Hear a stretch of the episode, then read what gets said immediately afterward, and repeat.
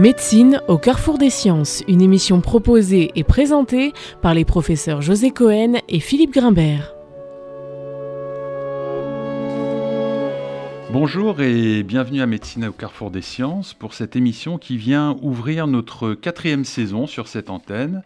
Et nous avons le plaisir à cette occasion de recevoir le professeur Serge Ergberg autour de son dernier livre Mange et tais-toi, qui relate, mais pas uniquement, nous le verrons, l'aventure ou même l'épopée du Nutri-Score.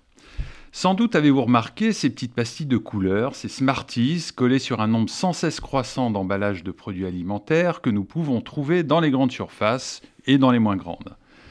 Ces indicateurs, sur lesquels nous reviendrons, font quasiment partie aujourd'hui de notre quotidien et c'est dans une réflexion maintenant presque automatique que nous glanons l'information contenue dans ces pastilles colorées.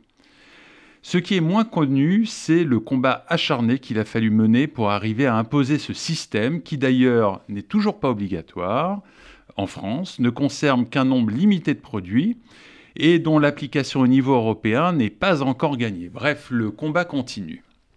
Ce système n'est pas un critère de qualité, il n'est pas un critère d'indication ou d'interdiction de consommer tel ou tel produit, il est un système très simple et quasi intuitif d'information qui permet à chacun, au moment où il remplit son caddie, de faire en sorte d'avoir une alimentation à peu près équilibrée et d'éviter ainsi les excès en tout genre. En effet, les déséquilibres alimentaires importants peuvent, peuvent conduire à des pathologies graves, comme par exemple l'obésité infantile, et on estime qu'en France, environ 6,5 millions de personnes souffrent d'obésité. D'autres pathologies chroniques, comme les maladies cardiovasculaires, le diabète, ou encore certains cancers, relèvent aussi partiellement de l'alimentation. L'alimentation est donc une question de santé publique essentielle, et c'est à ce titre que nous vous avions reçu en 2018, Serge Herberg, mais déjà aussi autour de la question du Nutri-Score. Serge Herberg, bonjour. Bonjour. Donc vous êtes euh, médecin, professeur de nutrition et euh, épidémiologiste à l'Université Sorbonne Paris-Nord. Vous avez piloté de grandes études épidémiologiques autour de la nutrition à partir de la fin des années 80, et ce pendant plus de 30 ans. Vous avez présidé pour le ministère de la Santé pendant près de 20 ans différents programmes nationaux nutrition santé, les fameux PNNS dont vous parlez dans votre ouvrage, et nous y reviendrons.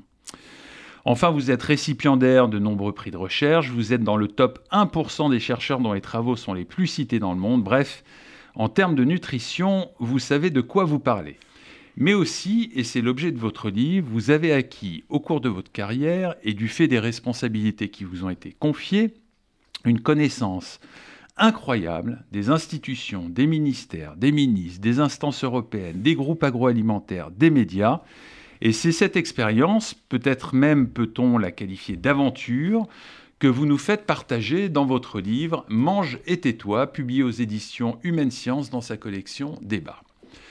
Alors Serge Herbert, c'est quasiment du combat d'une vie dont vous nous parlez, et pour consacrer une vie à un combat, il faut de la passion. Commençons donc par rendre hommage à celui qui vous a communiqué cette passion, le professeur Henri Dupin, auquel vous consacrez un chapitre de votre livre, et je suis particulièrement heureux de ce fait car je l'ai moi-même eu comme professeur au CNAM, et que je me souviens d'un homme dont le visage transpirait la bonté et la gentillesse. Alors qui était Henri Dupin et que lui devez-vous? Alors, je, lui dois énormément. C'était un homme que j'ai eu la chance donc de, de rencontrer, euh, jeune médecin revenant euh, de coopération après avoir passé euh, près de deux ans au Maroc et où je cherchais un peu ma voie, où j'avais découvert sur le terrain la santé publique. Et en rentrant en France, un enseignement m'a fortement marqué, qui a été développé à la Pitié-Salpêtrière par le professeur Gentilini. Et donc, en suivant les cours, j'ai découvert un homme extraordinaire, ce professeur Henri Dupin, ce nutritionniste qui donnait quelques cours de nutrition. Et c'est un homme qui était euh, à la fois sur un plan professionnel et sur le plan humain tout à fait exceptionnel. il était un grand pédagogue, il a été un pédiatre de formation, il avait travaillé dans les pays du Sud avant de devenir professeur de biologie au, au, CNAM. Et euh, enthousiasmé par le contenu de ses cours, à la fin de sa dernière intervention, J'ai été le rencontrer et il m'a invité à venir le voir au CNAM. Et c'est là qu'il m'a proposé, après un entretien d'une heure, de venir travailler avec lui. Et j'ai eu cette chance donc de le côtoyer pendant près de 20 ans. Donc un, homme qui avait une vraie vision de santé publique, mais qui était sur le plan humain d'une grande humilité, d'une grande modestie, et avec euh, des caractéristiques qui vous donnent foi dans, l'humanité quand, vous le côtoyez.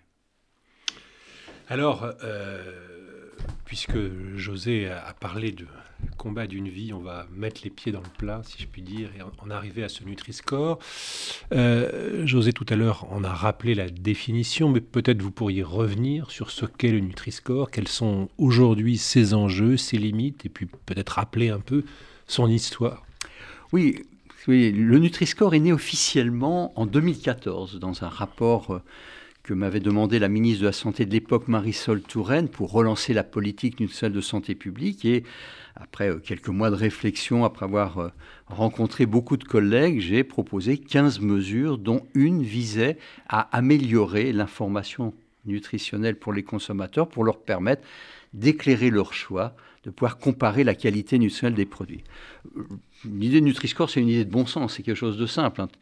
Quand vous êtes en face d'un rayon de supermarché avec de très nombreux paquets, emballages divers et, multiples, vous avez du mal à, connaître la composition nutritionnelle. Tout le monde qui, sait est, qui est illisible la plupart du temps. Elle est illisible, ce qui n'est pas par hasard. Hein, c'est que bien évidemment, euh, les industriels pendant très longtemps préféraient ne pas euh, rendre visible la réalité du contenu euh, des, aliments qu'ils produisaient. Et donc, si tout le monde sait qu'il faut manger pas trop gras, pas trop, pas trop sucré, pas trop salé, comment choisir des aliments euh, qui répondent à, cet objectif. Donc l'idée de Nutri-Score été de traduire ces données lisibles, incompréhensibles, qui sont sur la face arrière des emballages des aliments, ce tableau de chiffres, de pourcentage, de lignes et de colonnes, en un indicateur simple, compréhensible par tous, sous forme d'un logo coloriel, qui va en effet du vert au rouge, de A à E, et qui permet très facilement, d'un simple coup d'œil, de repérer la qualité nutritionnelle du produit, voire surtout comparer les produits entre eux. Et alors, ce qui est très important, parce que c'est l'argument qu'on entend beaucoup de la part des industriels, ce rapport qu'il y a entre cette codification, ces quatre couleurs, ces quatre lettres A, B, C, D, et la valeur nutritionnelle, elle repose sur une analyse qui est une analyse scientifique, qui est une corrélation scientifique, qui n'est pas une corrélation subjective. Est-ce que vous pouviez, pourriez bien préciser ce point et nous dire comment vous établissez ce score? Oui, tout à fait. Je disais que c'était du bon sens, mais c'est du bon sens qui repose sur énormément de sciences, car il y a un rationnel scientifique derrière, c'est-à-dire sont pris en considération dans le calcul qui va permettre d'attribuer ces fameuses couleurs de A à E, du vert au rouge, eh bien, on prend en considération des éléments de l'aliment qui sont considérés comme plutôt négatifs, le sucre, le sel, les graisses saturées, les calories, des éléments qui sont plutôt positifs, les fibres, les protéines, est-ce qu'il y a des fruits et légumes, est-ce qu'il y a des légumineuses à l'intérieur du produit, est-ce qu'il y a certaines huiles favorables à la santé. Et à partir de ces éléments d'information, un algorithme a été développé, validé, au départ d'ailleurs par nos collègues britanniques d'Oxford, qui avaient fabriqué cet algorithme pour pouvoir caractériser la composition nutritionnelle des aliments et juger s'ils pouvaient être éventuellement apte à de la publicité ou non. Et on a adapté cet algorithme à l'information nutritionnelle en passant par une adaptation pour avoir des seuils permettant d'avoir des hmm. classes. Et derrière ça, il y a énormément de travaux scientifiques. donc il est scientifiquement irréprochable, ce score, et il ne relève pas évidemment des lubies d'une équipe euh, particulière, comme le pourrait le, éventuellement le, le, suggérer certains propos des industriels. Alors ce score, il est pas né de nulle part, il est d'abord né des résultats des grandes études épidémiologiques nutritionnelles auxquelles vous avez participé et que vous avez pour certaines d'entre elles même dirigé, l'une d'entre elles étant cette fameuse étude Suivi-Max qui a suivi longitudinalement des, consommateurs pendant une période de temps très longue. Vous pourriez revenir sur les principaux enseignements de ces grandes études épidémiologiques qui sont fondamentales pour mesurer l'importance de la nutrition dans les paramètres de santé d'une population? Alors ce qu'on appelle l'épidémiologie nutritionnelle, c'est le fait d'étudier les relations entre une exposition à un phénomène, alors pour moi c'était l'alimentation et la santé, en suivant ce qu'on nomme des cohortes, c'est-à-dire des groupes de population pour lesquels on enregistre des données sur l'alimentation, on les suit au travers du temps, alors 5 ans, 8 ans, 10 ans, 15 ans pour certaines, et on essaye donc de voir les relations qu'il y a entre le fait d'avoir un mode de consommation particulier, le fait de manger certains types d'aliments, le fait d'avoir des comportements alimentaires spécifiques et le risque de maladie, puisqu'on enregistre les maladies qui apparaissent au fur et à mesure du temps. Et ces cohortes permettent d'avoir des grandes bases de données qu'on a exploitées pour ensuite pouvoir valider scientifiquement à la fois l'algorithme qui sous-tend le Nutri-Score et également son format graphique. Donc ces études de cohortes qui sont lourdes, portent sur des milliers, des dizaines de milliers, voire des centaines de milliers de personnes, permettent vraiment d'avancer dans la science à côté d'autres aspects de la science qui sont aussi importants, comme les aspects de recherche clinique ou de recherche plus fondamentale. Mais quels enseignements en termes de morbimortalité, de manière euh, absolument euh, indiscutable, vous ont apporté ces études Alors, si on regarde par, par rapport au Nutri-Score, ce que l'on a pu montrer dans ces études, et d'autres collègues l'ont fait dans d'autres études, c'est que le fait de manger des aliments qui sont bien classés par le Nutri-Score est associé avec un moindre risque de cancer, de maladies cardiovasculaires, d'obésité, de syndrome métabolique, donc tout un tas de pathologies. Donc ça permet vraiment de disposer d'éléments objectifs qui sont extrêmement convaincants sur l'association qu'il y a entre ce qui permet d'attribuer aujourd'hui le Nutri-Score et le risque de maladie. Oui, je, rappelle d'ailleurs euh, à ce titre une étude, peut-être à laquelle vous avez participé, euh, sur les aliments conditionnés et le risque de développer une pathologie néoplasique, une étude qui a été faite par une équipe française de l'INSEAD, auquel vous avez participé, je crois, euh, Serge, et qui, a montré des résultats absolument stupéfiants en, termes, de, en termes de risque par rapport à l'exposition. Alors évidemment, ce n'était pas le Nutri-Score, c'était l'aliment conditionné, mais on sait bien qu'il y a des passages entre, entre ces deux types d'alimentation. De, oui, tout à fait. Ces grandes études, alors Suvimax ou aujourd'hui Nutrinet Santé, euh, ont permis des avancées très importantes en termes de santé publique. Alors en effet, sur les liens entre les aliments ultra transformés qui contiennent, qui sont des aliments industriels, mais qui contiennent des additifs, qui ont des procédés industriels de fabrication et des grandes maladies. Je citais le Nutri-Score, mais on a également sur beaucoup d'autres domaines certains additifs, l'acrylamide, pu avoir des avancées extrêmement importantes grâce à ces études de cohorte. Alors ce qui, est passionnant dans, votre ouvrage, qui relève à mon sens d'ailleurs plus d'un livre d'histoire des sciences que euh, de la narration de ce Nutri-Score en tant que tel. Donc ce qui est très intéressant, c'est qu'on voit aussi comment naît cette discipline, hein, l'épidémiologie nutritionnelle, et euh, qui, commence à apporter des arguments euh, rationnels, scientifiques, comme vous venez de nous, l'expliquer, et comment ces arguments participent euh, au fur et à mesure ou s'inscrivent dans la décision publique. Ça, c'est très intéressant dans votre livre. Oui, c'est d'ailleurs ce qui m'intéresse, c'est ce que j'essaie de raconter dans mon livre, c'est un peu ce continuum qu'il y a entre la recherche, et notamment la recherche épidémiologique dans le champ de la nutrition, et l'aide à la décision politique dans le domaine des politiques publiques, et notamment dans, le champ de la nutrition. Donc, c'est vrai qu'on a vécu euh, cours des quatre dernières décennies une véritable révolution dans ce domaine, dans le champ de la nutrition, qui était une discipline assez peu reconnue jusqu'aux années 80. Et l'épidémiologie nutritionnelle, grâce à la capacité qu'elle a de mettre en évidence ces liens entre ce que l'on mange ou son mode de vie lié à la nutrition et la santé, a contribué au développement de cette science et à sensibiliser à la fois les politiques, sur l'importance en termes de santé publique de la nutrition, qui est un déterminant majeur de la santé. Et puis, ça a franchi euh, ce cas, puisque c'est rentré dans le débat public et euh, ça a contribué à aussi sensibiliser les consommateurs sur le fait que ce qu'ils mangent a un impact sur leur santé. Oui, et puis la, nouveauté aussi, enfin il y, en a plusieurs, mais c'est que on est passé en termes de nutrition de questions essentiellement de carences et puis, pour la première fois, euh, vous mettez en avant un peu aussi le fait qu'il y a des choses qu'on peut manger en trop grande quantité. Oui, l'histoire de la nutrition a été euh, essentiellement marquée par les grandes carences qui ont émaillé l'histoire de nos civilisations, donc les famines, les grandes malnutritions.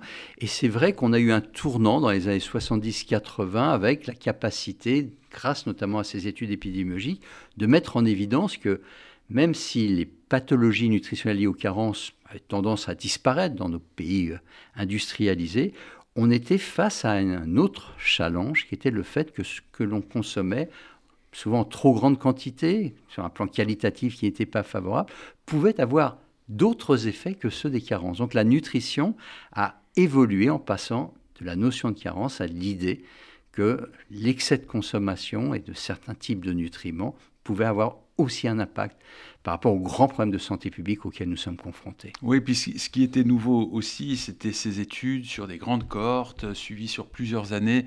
Vous racontez d'ailleurs un épisode assez amusant de votre rencontre avec Jacques Seguela, que vous allez voir pour prendre conseil comment recruter euh, euh, des volontaires sur cette étude. Oui, tout à fait. Au, début des années 90, se posait la question de mettre en place en France du moins dans mon équipe, on souhaitait mettre en place une, grande cohorte, c'est-à-dire recruter beaucoup d'individus. On n'avait pas d'expérience en France dans ce mmh. domaine.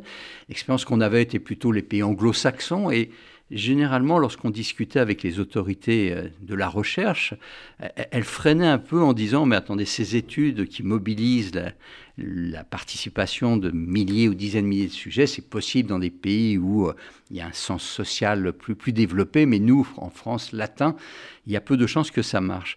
Et, ça ne nous convainquait pas, ni moi ni mes collègues, et donc, euh, en cherchant à savoir, est-ce que c'est faisable de faire ce genre d'études?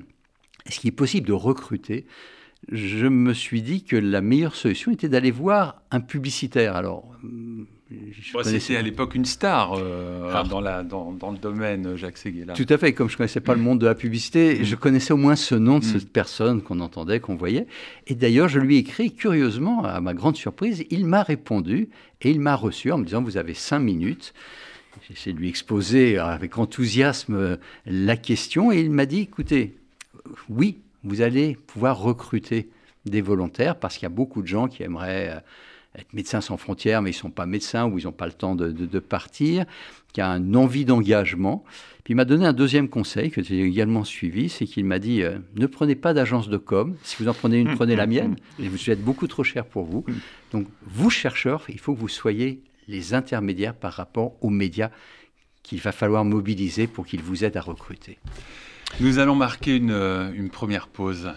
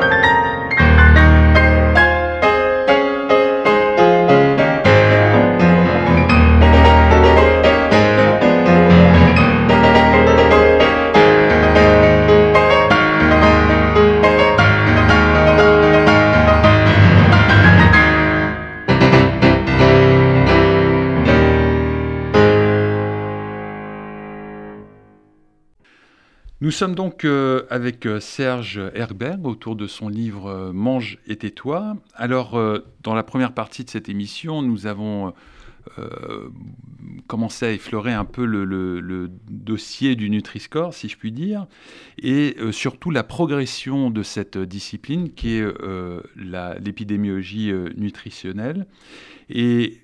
Ce qui illustre parfaitement cette évolution, c'est euh, comment, après ces études sur des grandes cordes, ces études longitudinales, euh, Lionel Jospin euh, décide de faire ces fameux PNNS et de vous en confier la responsabilité.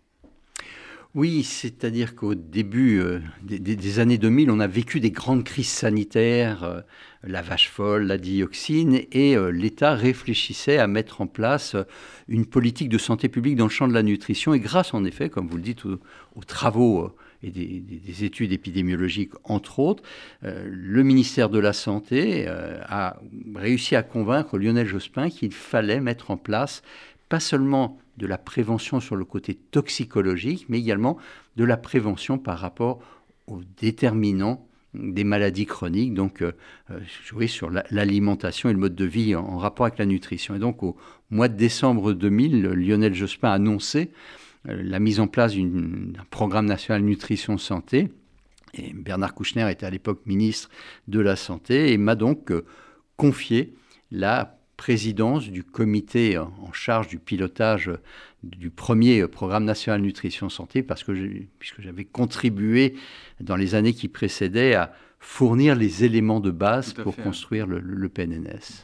Alors euh, évidemment là on, on, rentre de plein pied dans cette histoire qui vous occupe tant. Euh, euh, Serge Bach depuis ces années, c'est-à-dire cette histoire qu'on pourrait dire une histoire à quatre, entre d'un côté les scientifiques, de l'autre les consommateurs, les pouvoirs publics, en effet, qui s'emparent de ces questions et qui, fort heureusement, confient au ministère de la Santé le soin de mettre en place ces grands programmes nutritionnels ou ces politiques de nutrition publique, et puis évidemment l'industrie agroalimentaire. Alors, cette histoire à quatre, elle va, elle va évoluer. Vous la décrivez très bien dans votre livre. Vous racontez les tensions, euh, les tensions à l'intérieur également, évidemment, des pouvoirs publics entre les différents ministères, car le ministère de la Santé n'est pas le seul à avoir un droit de regard sur euh, les politiques nutritionnelles, sur les conséquences en particulier euh, en ce qui concerne les relations avec le monde de l'industrie. Est-ce que vous pourriez revenir sur les grandes lignes de l'évolution de cette relation conflictuelle à quatre, dont vous êtes un peu le, le, enfin, le, centre, si je puis dire? Du moins, j'ai été un peu le témoin privilégié. Le témoin, le témoin privilégié. Euh, étant au cœur un peu du, système, j'ai pu euh, voir ces, tensions, ces pressions, euh, ces, embûches, ces choses trappes souvent, euh, qui sont venues interférer sur la décision politique. Car en effet, il y a un ministère de la Santé qui est proche de la santé publique, c'est évidemment son rôle, mais comme vous l'avez rappelé, il y a beaucoup d'autres acteurs, qu'ils soient politiques, comme le ministère de l'Agriculture, qui a une proximité plus grande avec les opérateurs économiques, qui eux ne voient souvent pas d'un bon oeil la mise en place de mesures de santé publique, même si elles sont scientifiquement démontrées comme utiles à la population, et donc qui vont euh, jouer un rôle extrêmement important pour essayer de contrebalancer toute velléité que le ministère de la Santé a de mise en place de, ces mesures. Et donc j'ai vécu pendant euh, quelques décennies euh, ces problématiques avec ce lobbying qui mis en place avec des stratégies bien huilées, dans lequel, en effet, il y a un accord tacite entre différents types d'acteurs politiques, économiques, commerciaux au, sens large, qui tentent de bloquer, retarder, brouiller les mesures de santé publique qui les dérangent. Oui, alors là, vous êtes modeste et discret dans, la narration que vous en faites. Dans le, livre donne des témoignages assez stupéfiants de, euh, des positions en particulier du, ministère euh, de l'Agriculture, des relations qu'ils ont extrêmement privilégiées, qu'ils entretiennent avec les lobbying de l'industrie agroalimentaire, des pressions qui sont faites sur le ministère de la Santé. On pense notamment à certains, on ne nommera pas les ministres parce que on renvoie les auditeurs, bien sûr, à votre livre s'ils en veulent les détails, mais ça va quand même très loin, cette histoire, non? Oui, ça va très loin avec des modes de pression très forcenés. On a en effet connu dans la bataille du Nutri-Score, dans cette saga du Nutri-Score, euh, le rôle du ministre de l'Agriculture de, de l'époque qui euh, va faire des pressions sous des formes multiples, courriers, euh, tentatives d'intimidation des chercheurs, puisqu'on a même tenté à un moment d'interdire, de bloquer nos, nos, propres euh, recherches sous la pression euh, des, groupes industriels. On, va voir euh, des pressions aussi au niveau des discussions parlementaires où, là encore, des élus vont relayer les positions des industriels pour tenter d'empêcher l'avancée du dossier euh, du, Nutri-Score. Donc j'essaye de témoigner en racontant un peu en détail ce qui ressemble parfois à un véritable roman policier, avec des réunions secrètes des industriels, des courriers secrets envoyés aux ministres, et euh, des dialogues parfois incroyables entre le ministre de l'Agriculture et la ministre de la Santé. Et, vous avez l'impression que face à l'évidence de la science, évidemment, à l'évidence des données issues de ces grandes enquêtes de santé publique, euh, il y a eu un manque de courage politique à un certain moment dans ces arbitrages entre ces différents conflits d'intérêts. Alors je dirais plus que manque de courage politique, c'est un problème un peu structurel. C'est qu'on a un ministère de la Santé qui ne pèse pas lourd. Oui, c'est ce que vous mentionnez dans votre livre. Oui, tout à fait. Oui, dans, dans, l'échelle un peu des puissances euh, gouvernementales, le ministère de la Santé, face au ministère de l'Agriculture, au ministère de l'Économie et des Finances, a peu de poids. Et donc, dans les décisions, lorsque ceci nécessite un arbitrage au niveau du Premier ministre, voire du Président, eh bien, euh, la voix de la santé, souvent, ne compte pas. Et c'est assez miraculeux que le Nutri-Score ait pu avancer. D'ailleurs, c'est grâce à la pression sociétale, puisque le Nutri-Score a eu la chance d'être soutenu par la communauté scientifique, mais également par les associations de consommateurs, il y a eu beaucoup d'initiatives citoyennes, que le poids de la santé a été renforcé face aux autres ministères. Oui, vous rappelez également d'ailleurs comment le monde de l'audiovisuel a pu bloquer à un moment donné certaines réformes, comme celle soutenue par euh, Rosine Bachelot sur la publicité, qui à un moment donné a même été euh, un obstacle très, très clair. Hein, là. Ah, tout à fait. Alors là, on a parlé du ministère de l'Agriculture, mais en effet, d'autres ministères sont également impliqués dans, ce, ce lobbying. Et quand on veut toucher à la publicité, qui est pourtant démontrée dans le champ de l'alimentation comme un facteur favorisant l'exposition à des produits qui ne sont pas de bonne qualité nutritionnelle, 80% hein, des spots publicitaires qui visent les enfants sont pour des des aliments qui, sur le plan de la santé, ne sont pas les plus favorables, loin de là. Et lorsqu'on essaye de s'attaquer à la publicité, on a face à soi à la fois le lobby agroalimentaire, mais également le lobby de l'audiovisuel. Et euh, très rapidement, les patrons des chaînes, les régies publicitaires se mobilisent et s'appuient, là encore, sur leur ministère de tutelle, en l'occurrence le ministère de la, de la Culture, pour faire donc euh, un accord à double voix entre la culture et l'agriculture pour essayer d'empêcher cette mesure. Oui, et, alors ça va même au-delà, puisque vous racontez et vous mentionnez dans le livre que même l'accès qui vous est donné aux grandes bases de données de santé publique, et euh, notamment euh, celle de, de, la, grande échelle de Nutrinet Santé, vous sont à un moment donné presque barrés, comme si euh, on redoutait que vous exploitiez à des fins rationnelles et scientifiques les données extraites de ces grandes bases de données nationale Alors oui, c'est une histoire aussi assez surréaliste puisqu'il y a un courrier euh, de l'Association nationale des industries alimentaires euh, envoyé aux différents ministres de l'Agriculture et, et, ses collègues, jusqu'au président de la République, qui demandent l'interdiction des études que nous réalisons dans le cadre de la cohorte Nutrient de Santé sur Nutri-Score. Et ce qui est intéressant d'ailleurs de, noter, c'est que le ministre de l'Agriculture qui a répondu aux journalistes, puisque cette lettre est passée ensuite dans les médias, cette lettre des, industriels, la réponse du ministre de l'Agriculture a été de dire non, on ne va pas empêcher, mais sans être offusqué par la demande, simplement en disant ça n'est pas possible parce que les chercheurs ont un statut, et notamment les, les hospitaliers, les hospitalo-universitaires, pour lesquels on ne peut pas interférer. Mais il n'y a pas eu du tout de réaction de rejet en disant c'est quand même très choquant que vous demandiez, vous industriels, que des chercheurs publics puissent travailler. soient censurés. Alors, vous, mentionnez que le ministère de la Santé est un ministère, euh, disons, un peu, un peu faible, mais quand même, ces derniers temps, ces ministères sont devenus des poids lourds des gouvernements euh, qui englobent la santé, mais dans une politique plus générale de, de questions sociales, etc. Et vous pensez que ça n'a pas changé grand-chose sur le, le, poids de questions euh, euh, telles que le Nutri-Score que vous avez essayé de faire avancer? Oui, même s'il y a eu un certain nombre d'évolutions, les enjeux économiques qu'il y a derrière pour l'industrie agroalimentaire sont tels. Il faut rappeler quand même que l'Association nationale des industries alimentaires, c'est... 200, 180 milliards de chiffre d'affaires par an, c'est 450 euh, 000 emplois, donc ça pèse extrêmement lourd.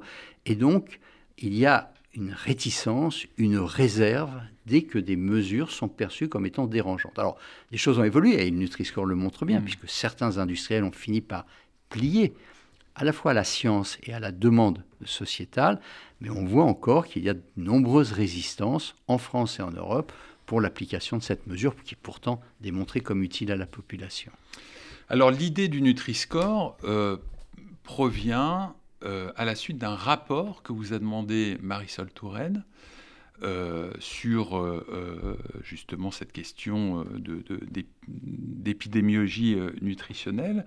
Et en quelque sorte, ça a été un peu une façon de contrer un argument de l'industrie agroalimentaire qui disait bah, il suffit d'éduquer les consommateurs. Bah, vous, vous avez dit banco, on va, les, on, va les, on va les éduquer, on va leur donner l'information. Oui, tout à fait. C'est un dialogue que l'on a avec l'industrie euh, qui souvent utilise cet argument. Il suffit d'éduquer. Encore, pour éduquer, faut-il informer, donner les moyens aux consommateurs de pouvoir euh, bah, choisir en connaissance de cause, de façon éclairée. Or, les consommateurs ne sont pas totalement souverains. Il y a la publicité qui joue. Quand vous allez dans un supermarché, le positionnement des produits n'est pas lié au hasard. Donc, il faut que l'on puisse contrebalancer ces effets. Donc le Nutri-Score était euh, cette idée de contribuer à une information objective qui puisse être vraiment utile à l'éducation des consommateurs et les aider à orienter leur choix vers des aliments de meilleure qualité nutritionnelle. Oui, le, Nutri-Score, je me souviens en, 2018, quand on vous avait reçu, euh, vous nous aviez dit le Nutri-Score n'est pas une interdiction de consommer, c'est juste une information supplémentaire pour que les consommateurs puissent équilibrer et pas tomber euh, dans l'excès de consommation de produits qui peuvent s'avérer dangereux. Oui, tout à fait. Alors c'est souvent une des ficelles utilisées pour l'industrie de dire ah, le Nutri-Score, c'est une prescription, une injonction, c'est réducteur, stigmatisant, infantilisant, etc. Non, le Nutri-Score, c'est une information qui permet aux consommateurs de pouvoir comparer les produits. Et si un produit est classé D ou E, le Nutri-Score ne dit absolument pas qu'il ne faut pas le consommer, simplement, il permet aux consommateurs de savoir que c'est un produit qu'il faut consommer plutôt en petite quantité, pas trop fréquemment, et qu'il faut plutôt rééquilibrer le reste de son repas, de sa journée alimentaire.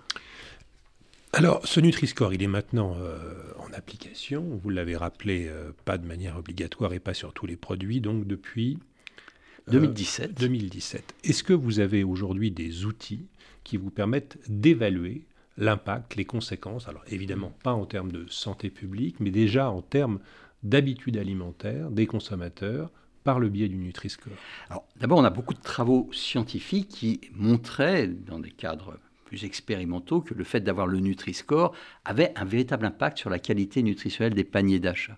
Il y a plus de 70 études aujourd'hui qui valident le Nutri-Score. Mais maintenant, on a des données grandeur nature puisque les supermarchés enregistrent leurs ventes et on dispose d'informations qui montrent qu'il y a réellement une véritable efficacité puisque les produits D et E sont aujourd'hui un peu moins achetés ça continue à être vendu d'ailleurs. C'est ça aussi l'objectif du Nutri-Score, c'est pas de supprimer ces produits, mais ils sont moins achetés, donc moins consommés. Par contre, on voit des parts de marché augmenter pour les produits qui sont classés A et B. Donc ça confirme les travaux expérimentaux et ça suggère que ça a un réel impact et c'est d'ailleurs fortement soutenu par les consommateurs puisque les tests montrent que 90% des consommateurs plébiscitent le Nutri-Score et souhaiteraient qu'il soit rendu obligatoire. Et que, répondez-vous alors finalement à, cette remarque que vous avez dû certainement entendre, qui euh, vous pointera le fait que euh, cette euh, cette, euh, cette, alimentation de mauvaise qualité est surtout euh, le fruit de données socio-économiques et qu'on sait pertinemment qu'on ne s'alimente pas de la même façon en fonction de son milieu socio-culturel et qu'il y a dans ce Nutri-Score une manière de stigmatiser des populations qui finalement ont accès pour des raisons souvent de bas coût à ces produits de très mauvaise qualité et que on ne fait que renvoyer la question sous une autre forme en déplaçant finalement un problème en le rendant très culpabilisant, mais pas finalement pas forcément opérationnel, puisque, et on le voit aujourd'hui encore plus avec la situation économique et la dégradation du pouvoir d'achat, beaucoup de nos concitoyens n'ont pas accès à des produits de qualité. Quelle est la réponse que le scientifique que vous faites fait à cette, à cette, à cette objection? Alors, il y a d'abord euh, une réponse euh, globale. C'est sûr que le Nutri-Score n'est pas suffisant à lui seul pour régler tous les problèmes de nutrition et notamment celui que vous soulevez euh, de comment améliorer euh, l'accès à une alimentation plus favorable aux populations les plus, défavorisées. Il y a d'autres mesures d'ailleurs qui étaient proposées dans mon rapport, mais qui, elles, n'ont pas été reprises, comme euh, la taxation en fonction de la composition nutritionnelle ou la subvention qui pourrait être attribuée aux des aliments de meilleure qualité nutritionnelle. Mais tout de même, Nutri-Score a été démontré comme ayant un impact favorable auprès des populations défavorisées parce qu'au moins, ça fournit une information qui permettent de comparer les produits entre eux et parfois, à des prix équivalents, on peut, et ceci a été démontré notamment par les associations de consommateurs, découvrir qu'un aliment est plus favorable qu'un autre sans avoir un, coût euh, extrêmement important. Donc, Nutri-Score est particulièrement intéressant dans les populations qui ont moins de bagages aussi pour euh, comprendre, lire les étiquettes nutritionnelles. Et donc, c'est un facteur considéré comme euh, permettant de lutter contre les inégalités sociales de santé. D'ailleurs, c'était un élément convaincant pour le ministère de la Santé. Nous allons marquer une deuxième pause musicale.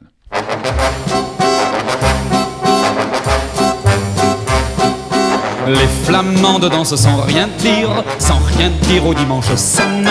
Les flamandes dansent sans rien dire, les flamandes ça n'est pas causant. Si elles dansent, c'est parce qu'elles ont 20 ans, et qu'à 20 ans il faut se fiancer, se fiancer pour pouvoir se marier, et se marier pour avoir des enfants. C'est ce que leur ont dit leurs parents, le bedeau et même son éminence, l'archiprêtre qui prêche au couvent. Et c'est pour ça, et c'est qu'elle danse. Les flamandes, les flamandes, les flas, les flas, les flamandes, les flamandes dansent sans frémir, sans frémir au dimanche sonnant. Les flamandes dansent sans frémir, les flamandes, ça n'est pas frémissant. Si elles dansent, c'est parce qu'elles ont 30 ans et qu'à 30 ans il est bon de montrer que tout va bien, que poussent les enfants et le houblon et le blé dans le pré. Elles font la fierté de leurs parents et du bedeau et de son imminence, l'archiprêtre qui prêche au couvent. Et c'est pour ça, et c'est les flamandes, les flamandes, les flas, les flas, les flamandes, les flamandes dansent sans sourire, sans sourire au dimanche sonnant. Les flamandes dansent sans sourire, les flamandes ce n'est pas souriant. Si elles dansent, c'est qu'elles ont 70 ans. Qu'à 70 ans, il est bon de montrer que tout va bien, que poussent les petits enfants, et le houblon et le blé dans le pré. Toutes vêtues de noir comme leurs parents, comme le bedeau et comme son imminence, l'archiprêtre qui radote au couvent. Elles héritent, et c'est pour ça qu'elles dansent. Les flamandes, les flamandes, les flas, les flas, les flamandes, Les flamandes dansent sans mollir, sans mollir au dimanche sonnant. Les flamandes dansent sans mollir, les flamandes ce n'est pas mollissant. Si elles dansent, c'est parce qu'elles ont chantant, et qu'à chantant, il est bon de montrer que tout va bien, qu'on a toujours bon pied, et bon blond, et bon blé dans le pré. Elles s'en vont retrouver leurs parents, et le bedon, et même son imminence, l'archiprêtre qui radote au couvent, et c'est pour ça qu'une dernière fois elle danse. Les flamandes, les flamandes, les flas, les flas, les flamandes, les flamandes, les flamandes, les flas, les flas, les flamandes, les flamandes, les flamandes, les flas, les flas, les flamandes, les flamandes. Nous sommes euh, toujours avec euh, Serge Erkberg euh, qui publie ce livre Mange et tais-toi. Alors, j'aimerais revenir sur un point. Euh, vous décrivez dans votre livre que les liens que vous entretenez avec euh, l'industrie agroalimentaire sont au début de votre carrière plutôt des liens constructifs. Peut-être qu'on peut rapprocher ça d'ailleurs euh, de cette dimension de carence. Donc peut-être que l'industrie agroalimentaire était aussi demandeuse d'essayer de compenser ces carences et que vous les aidiez euh, dans ce sens-là. Et puis avec l'arrivée du PNNS, avec euh, l'arrivée du Nutri-Score, on a l'impression, d'ailleurs c'est très clair, c'est pas une impression, que cette relation se transforme en un véritable affrontement quand même. Oui, tout à fait. Il y, a, eu une période où moi, comme euh, beaucoup de mes collègues, nous avons travaillé avec l'industrie agroalimentaire, fait des recherches pour répondre à des questions que posait euh, l'industrie agroalimentaire, parce que dans les années 80, on ne se posait pas ces problèmes aussi de liens d'intérêt, de conflits d'intérêts. Et ce que l'on a vu au travers du temps, à la fois parce que des travaux scientifiques ont montré l'impact des conflits d'intérêts sur euh, la recherche et sur euh, l'exploitation qui en, était faite, mais euh, également les expériences que l'on a pu vivre, comme l'affaire du Mediator en France ou, d'autres scandales sanitaires, ont contribué à prendre conscience que, bien sûr, il faut dialoguer avec les industriels, c'est important, mais il ne faut pas travailler avec des financements hein, industriels. Et ceci... Oui, oui, ça c'est une règle que vous avez établie. Ça. Dans votre laboratoire, il n'y a aucun financement euh, provenant d'industriels Ah. depuis de longues années. depuis maintenant plus de 15 ans. Alors avant, on a eu des Oui, financements oui, industriels et on ne se Mm. posait pas de questions et on, a, on vivait euh, très très bien comme ça. Mais après, on a pris conscience que ceci était susceptible d'impacter Mm. nos prises de position de façon inconsciente. Et on a donc, moi et mes collègues, décidé de ne plus avoir de financement hein, industriel.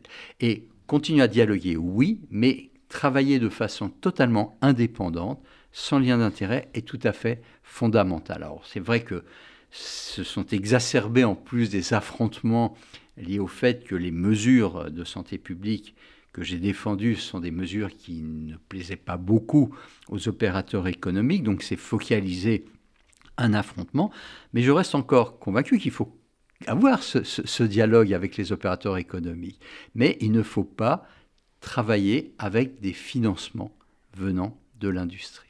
Mais le, le dialogue, aujourd'hui, encore une fois, on comprend bien avant les intérêts communs qu'il y avait. Mais ce dialogue aujourd'hui, qu'est-ce que vous lui euh, accordez comme intérêt, justement? Je pense qu'il faut écouter les préoccupations des industriels, mais la décision politique, puisqu'on sait aujourd'hui les mesures qui sont efficaces, d'ailleurs on ne sait pas qu'en France, c'est au niveau international, on dispose de preuves suffisantes pour considérer que, compte tenu des enjeux de santé publique, il y a des mesures qui doivent être mises en place. Elles sont connues, donc elles doivent être mises en place. Le grand problème, c'est qu'elles sont mal perçues par les industriels qui réussissent souvent à bloquer la décision politique dans ce domaine. Donc il faut continuer à dialoguer avec les industriels, leur faire comprendre que de toute façon, c'est aller contre le sens de l'histoire que d'essayer de bloquer des mesures qui, de toute façon, à, mesure, à un moment ou à un autre, devront et seront mises en place. Mais on n'est pas tellement à armes égales parce qu'on sait très bien que les lobbies industriels interviennent dans la décision publique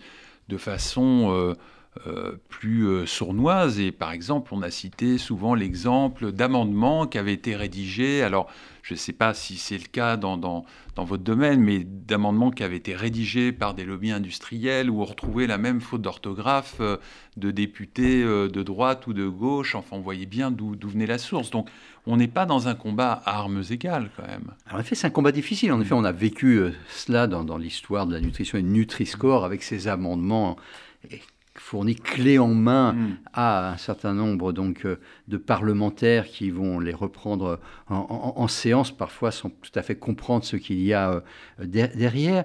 Mais même si on n'est pas armes égales, on a également nos propres armes, les armes de la science d'abord, et puis ensuite la capacité aujourd'hui, grâce aux médias, de mettre dans le débat public ces questions sur la nutrition, sur le, le lobbying et ces initiatives citoyennes qui apparaissent sous forme parfois de pétitions, d'applications qui ont pu permettre au départ de contourner le refus des, industriels à mettre le Nutri-Score, pèsent de plus en plus lourd. Donc, on est certes pas armes égales, mais on a des armes de plus en plus convaincantes pour répondre, contrebalancer ou essayer de contrebalancer les effets des lobbies. Oui, c'est la, force scientifique aussi de, des travaux dans ce domaine-là qui, qui, donne de plus en plus de crédit et de contrepoids à ces lobbies, c'est ça? Absolument. D'abord, ces travaux nous permettent de convaincre les consommateurs, les associations de consommateurs, les ONG, convaincre les médias qui jouent un rôle très important. Et, je raconte aussi à quel point les médias ont été fondamentaux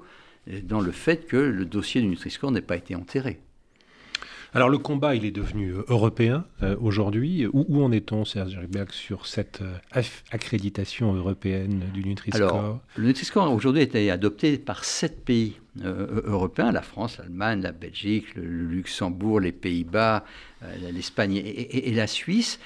Il n'est toujours pas européen, car il y a une régulation qui empêche qu'il soit mis en place en Europe, mais cette régulation est en cours de discussion. C'est-à-dire que la Commission européenne dans le cadre de ce qu'on appelle la stratégie Farm to Fork, de la ferme à, l'assiette, a prévu, avant fin 2022, le vote d'un logo unique et obligatoire pour l'ensemble des pays européens, ce qui a ravivé tous les lobbies, hmm. les industriels qui combattent Nutri-Score, hein, Coca-Cola, Ferrero, Lactalis, Mars Mondelez ou Kraft, les grands secteurs agricoles qui se sont aussi mobilisés, la charcuterie, le fromage et les syndicats qui les représentent, en France la FNSEA ou Copa Cogeca en, Europe, et puis même un État, l'Italie, qui, au nom de la défense de ses intérêts euh, économiques, de son monde industriel et agricole, s'est érigé en État lobbyiste pour essayer de bloquer au niveau européen, ce qui devrait être naturel, puisque la science soutient Nutri-Score, les associations de consommateurs aussi, mais comme ça dérange tous ces intérêts,